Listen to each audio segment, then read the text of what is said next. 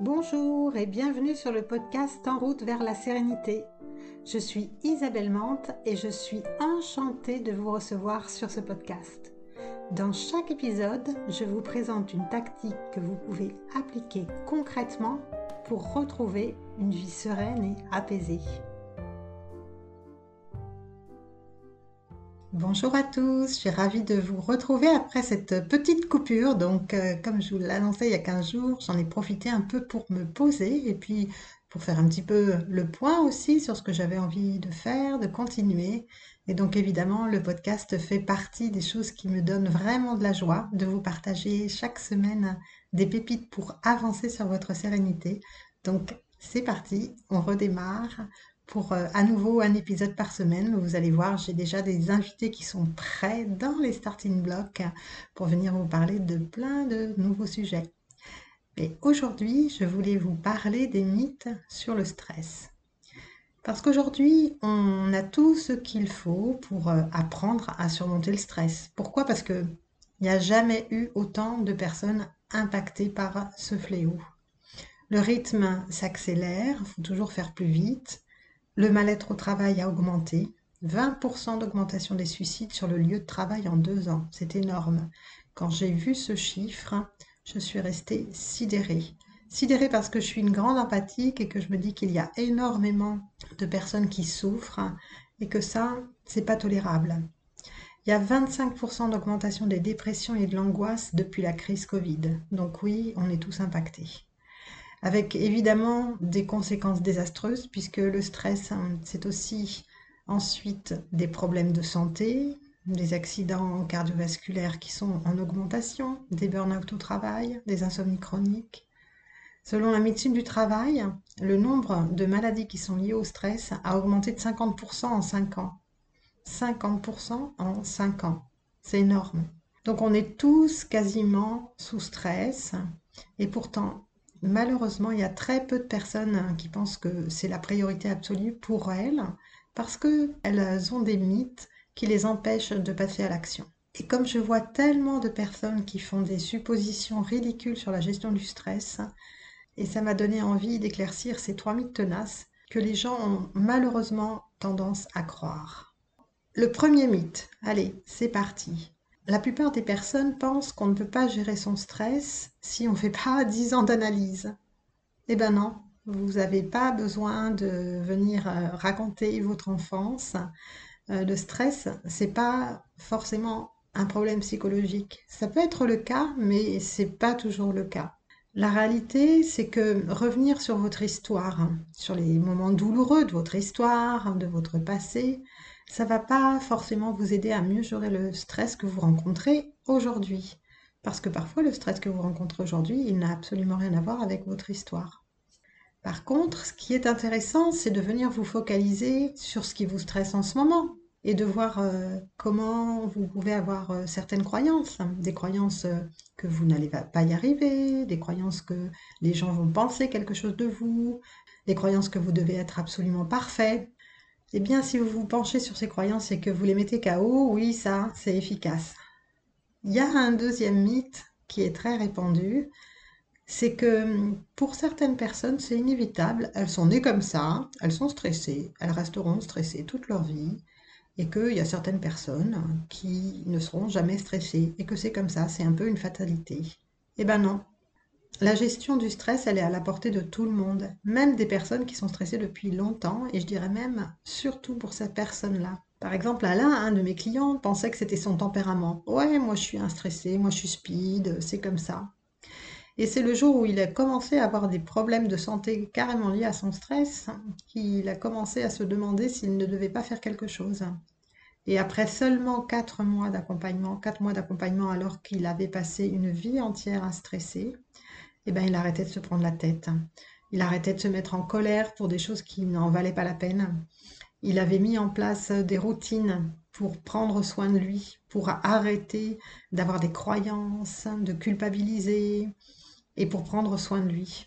Donc, le stress, c'est pas une fatalité. C'est pas parce qu'on a un tempérament où on est facilement stressé qu'on doit renoncer à prendre les choses en main.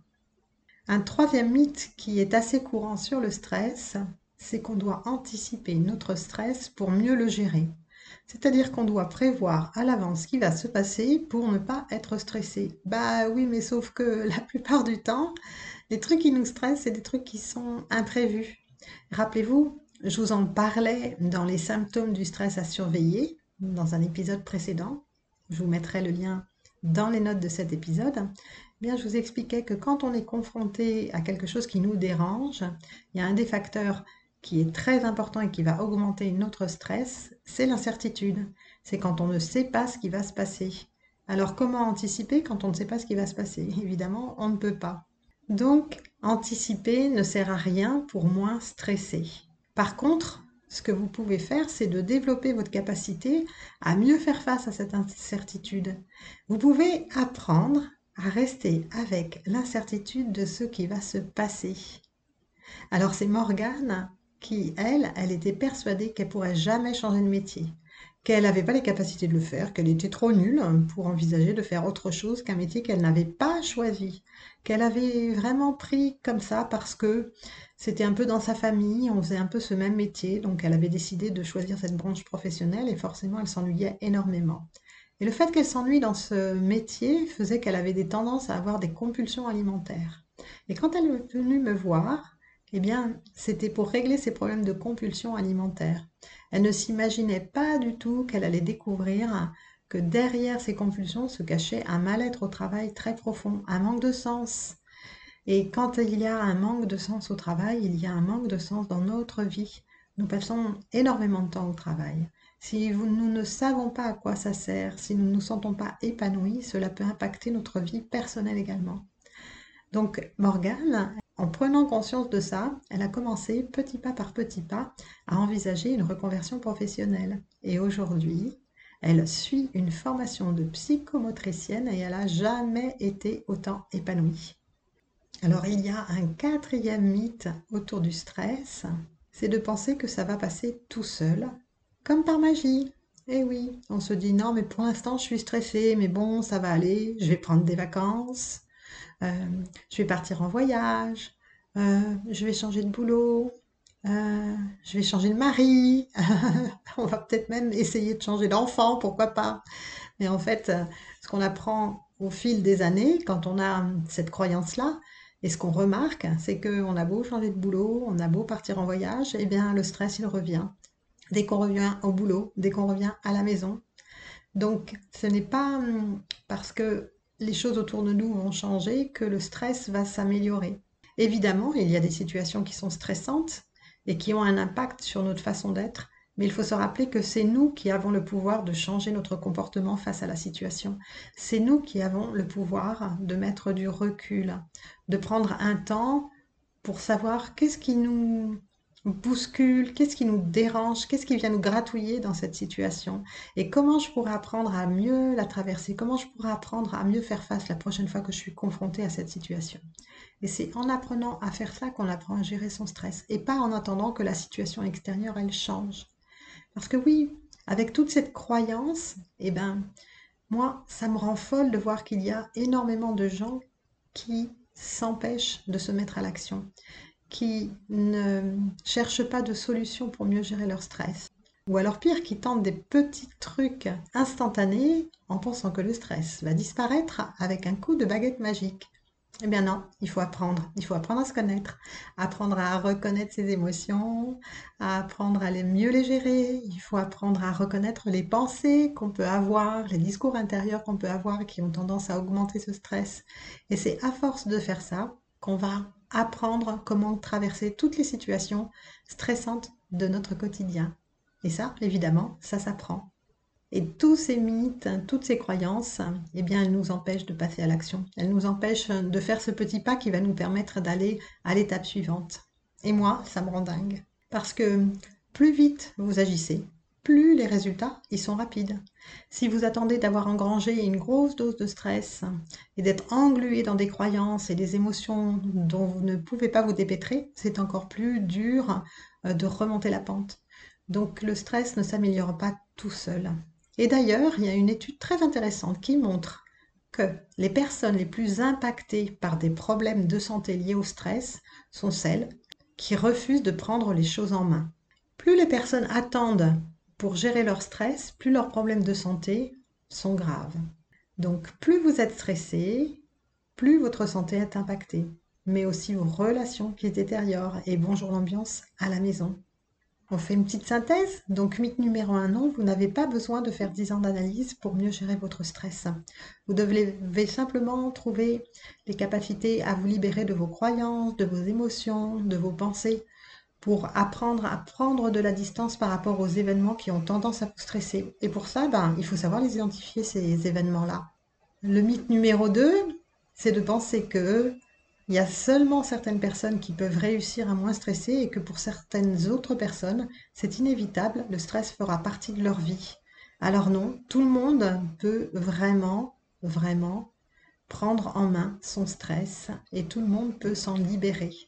Le mythe numéro 3, c'est qu'il faut anticiper pour mieux gérer. Eh bien non, ce n'est pas en anticipant puisque le stress, la plupart du temps, eh bien ce sont des choses qui représentent une certaine dose d'incertitude. Ça, ça a tendance à nous stresser. Puis le dernier euh, mythe important, c'est de penser que l'environnement extérieur devra changer pour que votre stress disparaisse, un peu comme par magie.